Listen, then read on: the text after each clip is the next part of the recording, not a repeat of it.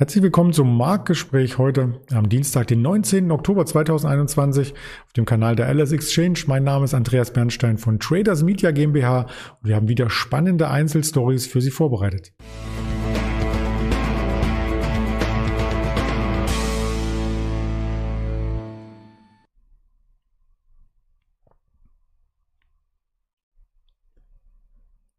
Zunächst schauen wir auf den DAX, der weiterhin um die 15.500 konsolidiert. Der zweite Tag in Folge schon, aber nach dem Anstieg der vergangenen Woche durchaus in Ordnung.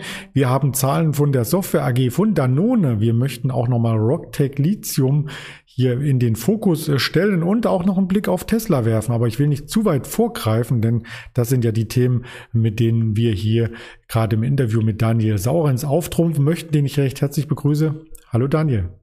Hallo, schönen guten Mittag. Ja, es ist schon fast Mittag und der DAX wie gestern bewegt sich bis zum Mittag kaum. Also nach der Öffnung ein bisschen Schwankung und dann so die Luft raus. Ähm, sind alle irgendwie im Herbstferien angekommen oder was ist der Grund dafür? Ja, ich finde, das ist ehrlich gesagt eine ausgesprochen gute Entwicklung, denn äh, wir, also mein Team beziehungsweise ich, wir sind der Ansicht, dass wir schon mitten in der Weihnachtsrallye sind. Das mag jetzt ein bisschen komisch klingen am 19. Oktober, aber es ist ja so, dass ähm, ja, man, wenn man mal anguckt, wie der DAX sich in den letzten Monaten entwickelt hat, wir hatten zwei wunderbare Ausverkaufsphasen, die wir ja auch hier ähm, weitläufig besprochen hatten. Der DAX ging also Richtung 14.800 zweimal. Ähm, von dort aus nach oben. Und jetzt äh, ist meine These, dass wir Luft hätten, vielleicht sogar auf ein neues Allzeithoch noch dieses Jahr, also so den Bereich 16,4, 16,5 könnte ich mir vorstellen, naja, und wenn man jetzt mal ähm, eine Trennlinie zieht zwischen 14,8 und 16,5, dann sind wir ziemlich, ja, noch nicht ganz bei der Hälfte, aber es ist jetzt äh, nicht weit entfernt. Und das kombiniert mit der Volatilität und den Stimmungen am Markt äh, spricht dafür, oder glaube ich zumindest, dass es dafür spricht, dass wir in etwa die Hälfte der möglichen Weihnachtsrallye schon hinter uns haben. Und wenn man mal in die Historien guckt der letzten Jahre, dann war es ja oft so, aus der Angst des Septembers und Oktobers hinaus steigt der Markt schon und man denkt so, oh, was passiert denn jetzt? Ähm, jetzt auf einmal rennt er, die Vola kommt zurück und dann Anfang November, dann kommen die äh, großen Magazine und wie sie alle heißen und werfen die große Frage auf, ja, wann kommt denn die Weihnachtsrallye? Und dann, weil Börse eben nicht auf Kommando funktioniert, sondern äh, mit Vorlauf, ist die Weihnachtsrallye meistens schon eher mal vorbei. Dann gibt es im November eine gewisse Dürre und dann zieht es vor Weihnachten an sich nochmal ein bisschen an und manchmal sind auch die Tage zwischen den Jahren relativ stark, wobei schon mal kleiner Vorausblick für uns beide. Da wird es nicht viele Tage geben zwischen den Jahren, denn die Feiertage fallen aufs Wochenende. Also wir haben dann, glaube ich, fast eine ganze Handelswoche äh, ähm, in diesem Bereich zwischen Weihnachten und, und Neujahr. Aber das ist doch schön, da sehen wir uns nochmal. Eben, das ist wunderbar. Und für den Börsianer, der äh, bei 8 Grad Nieselregen gelangweilt zu Hause sitzt, äh, gibt es dann wenigstens was äh, zu tun. Das stimmt. Oder am Strand von Fuerteventura. Gibt ja auch einige, die hier auf die Kanaren flüchten über die ähm, Jahreszeit. Ja, ähm, vielleicht ist auch einiges vorverlagert, weil man soll ja auch jetzt schon Weihnachtsgeschenke wegen den Lieferengpässen bestellt, äh, bestellen. Aber da kommen wir später nochmal ausführlicher hinzu. Du hast die Volatilität angesprochen. Da haben wir auch einen Chart mitgebracht und die ist seit unserem letzten Gespräch deutlich zurückgekommen. Ganz genau. Und wir haben da ein wirklich sehr erstaunliches Phänomen. Wir hatten ja in den letzten Monaten eigentlich immer den Fall, dass die Wohler auf gar keinen Fall im VDAX New unter die 16,5, 17 wollte. Und in den letzten Wochen, ab Anfang September, wollte sie im Grunde gar nicht unter die 20. Das war der Floor, den der Markt sehen wollte. Und jetzt, letzte Woche, mit dieser deutlichen Bewegung nach oben, ist die Volatilität sogar auf 15, gesunken. Und das war der tiefste Stand seit dem Zeitpunkt, als Corona an den Märkten gespielt wurde. Also wir reden hier von Februar 2020. Und das bedeutet, das muss man ein bisschen ausführen bei der Volatilität, das Grundrauschen der Vola in den Jahren, die wir noch kennen, also vor Corona, ähm, das müsste man vielleicht denen auch ein bisschen erklären, die jetzt mit Corona erst an die Märkte gekommen sind. Da war so dieser Floor bei der Volatilität im VDAX nur immer 12, im VEX ein Tick drunter, 10 bis 11. Das war das Grundrauschen, das man immer hatte. Und es gab jetzt über die letzten, ja, lass mich rechnen, das sind so 18, 19 Monate, gab es ein, ähm, ein Grundrauschen von ungefähr 16 bis 17 bei der Volatilität. Also man könnte das als Corona-Unsicherheitsaufschlag bezeichnen. Und ich glaube, dass das so langsam eine Chance hat, auch aus dem Markt ausgepreist zu werden. Das bedeutet, wir kommen im großen Volatilitätsbild auch wieder dahin, wo wir im Grunde in den Jahren 2020 Februar und rückläufige, also 2019, 2018 und so weiter, waren. Man muss die Volatilität dann also ein bisschen neu interpretieren. Ähm, da gab es ja mehrere Zeitpunkte in den letzten anderthalb Jahren, wo man das tun musste, immer neue Bänder, die sich da auftaten. Und ähm, jetzt könnte das neue Band eben dann wieder bis in die alten äh, Tiefstlevels reichen. Wie gesagt, wenn Corona wirklich äh, jetzt äh, an den Märkten komplett ausgepreist wird und so schaut es im Moment aus. Schauen wir mal, ob das wirklich ähm, so kommen wird. Ähm, wir hatten ja auch andere Szenarien schon für den Herbst unterstellt. Ähm, so ein Crash im Oktober, bisher kam er nicht. Der Oktober ist im Plus.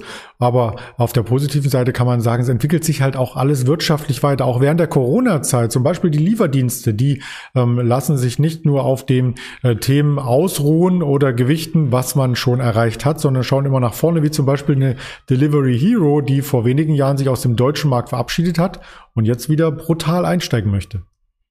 Genau, die gehen ja retour und hatten ja da so eine Art Sperrfrist, in der sie im deutschen Markt gar nicht aktiv sein durften. Es ist immer ein bisschen umstritten bei Delivery, was kaufen sie zu? Sie sind ja auch in Asien auch sehr äh, aktiv und es gibt auch, da muss man auch immer dazu sagen, viele Investoren, die sagen, sie lassen eher die Finger von Delivery, weil sie etwas vorsichtiger sind, weil sie sagen, das Geschäftsmodell ist nicht hundertprozentig durchschaubar. Ähm, und auch der Chef, ich meine, der ist ja sehr offensiv und sagt, äh, Gewinn, was ist das? Brauche ich nicht. Ich brauche Umsatz. Uh, the winner takes it all beim Marktanteil. Und da geht man jetzt den nächsten Schritt, nämlich man steigt äh, bei Gorilla, Gorillas ein und hat da jetzt, äh, ich glaube, es sind äh, insgesamt äh, mit Option 8 Prozent äh, äh, Beteiligung. Bei Gorillas wiederum ist ja auch Tencent drin. Man sieht Globalisierung, wie die Märkte vernetzt sind. Also dann steigt ein Berliner Unternehmen ein und ein Chinese hängt mit drin.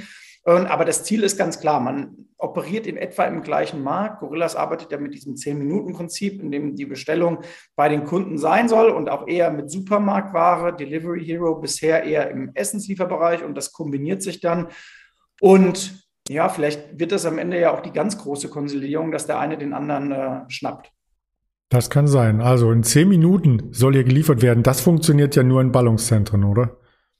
Ja, das funktioniert in den Ballungszentren. Die haben ja einen interessanten Algorithmus, äh, in dem sie checken, was bestellen die Leute mutmaßlich. Und das sind ja Teile der möglichen Bestellungen von, schon vorgepackt. Und dann kommt nur der Rest rein. Aber du brauchst natürlich auch äh, Lagerfläche dafür. Du musst ähm, ja, Fläche anmieten. Das kostet alles. Also insofern, ich bin gespannt auf den Tag, an dem der erste Lieferdienst wirklich nach allen fair gerechneten Kosten Geld verdient. Mhm. Ähm, ob ich dann schon in Rente bin oder noch nicht, das ähm, bin ich sehr gespannt. Na gut, wenn du gut spekulierst, kannst du eher in Rente gehen. Also davon würde ich es nicht festmachen, sondern von der festen Zahl.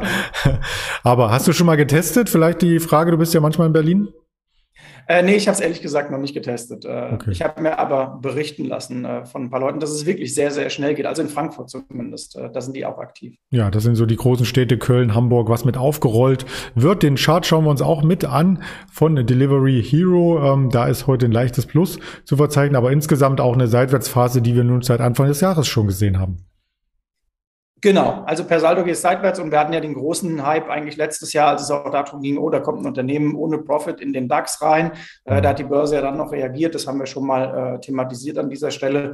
Und ja, per Saldo läuft die seitwärts. Ist für Derivateanleger eigentlich ein sehr gutes Produkt. Es gibt ja da auch verschiedene Möglichkeiten, die man fahren kann. Stimmt, also das ist auch immer noch eine Möglichkeit zwischen Long oder Short auf seitwärts zu spekulieren. Short ist das nächste Stichwort und zwar heißt es für die Software AG heute erstmal mit fallenden Kursen Vorlieb zu nehmen und dazu gab es auch eine Meldung. Ja, ganz genau. Wie so oft bei der Software AG einer Gewinnwarnung und man muss das wirklich äh, mal sagen, ich begleite diese Aktie so mit einem Auge seit, ich glaube, 10, 15 Jahren und es ist Jahr für Jahr fast immer das Gleiche. Irgendwann kommt die Software AG mit einer Gewinnwarnung. Ähm, und man kann diese Aktie relativ gut handeln sogar, nämlich in die Gewinnwarnung nimmt man ein paar Stücke und wenn mal wieder alles rosa-rot scheint bei der Software AG, dann gibt man, wieder, gibt man mal wieder seine Stücke. Wer das mal nachhält über die letzten zehn Jahre, wirklich fast jedes Jahr, dass sie irgendwann sagen, upsala, wir müssen mal in dem und dem Geschäftsbereich warnen. Ähm, das macht die Aktie natürlich auch ein bisschen kompliziert für Investoren, muss man mal ganz ehrlich sagen. Denn du willst doch am Ende Aktien haben wie Amazon oder viele andere, die beständig liefern und wo man nicht immer die Befürchtung haben muss, oh, die Quartalsaison steht an und dann gibt es wieder einen ins Kontor und heute Morgen waren wir 12 Prozent minus teilweise. Das ist einfach nicht toll. Das stimmt. Beständigkeit ist auch das äh, Thema oder die Überleitung zum nächsten Thema zu ja, Danone. Also nicht nur Joghurt, da gibt's noch viel, viel mehr. Und die zeigen erneut Beständigkeit. Ja, die zeigen Beständigkeit, nicht unbedingt im Aktienkurs. Da gab es einen kleinen Peak nach oben, aber jetzt hat man sich auf diesen äh, längerfristigen Seitwärtslevel eingefunden, so will ich mal sagen. Es ist trotzdem interessant, diese Aktie. Warum? Weil das vielleicht für Leute, die nach Chance-Risiko-Verhältnis äh, handeln und sich auch diesen Konsumgüterherstellerbereich mal angucken, äh, spannend sein kann. Im Moment will das niemand haben. Das ist unsexy. Das sieht man auch an der Aktie von Henkel zum Beispiel in Deutschland. Klar, ein anderer Bereich als Danone. Also man sollte sein Waschmittel jetzt nicht unbedingt trinken. Aber ähm, auch da ist die Aktie nicht dolle, um es mal ganz vorsichtig zu sagen. Im Gegenteil, ähm, das ist ja kein dynamisches Wachstumsunternehmen. Das ist genau das, was der Markt halt im Moment sehen will. Siehe ähm, so viele äh, Titel, auch einen, auf den wir gleich noch kommen. Aber das muss ja nicht schlecht sein, in Schwächephasen mal diese soliden Titel mit einzusammeln. Die parkt man im Depot an der Seite. Es gibt ja auch durchaus da eine Dividende, mal Stichwort Negativzinsen, wenn ich überlege, wie will ich mein Geld vielleicht an der Seite äh, solide parken. Und dann kann man irgendwann auf diese Rotation setzen, dass auch äh, der Bereich mal wieder in äh, die Auswahl kommt.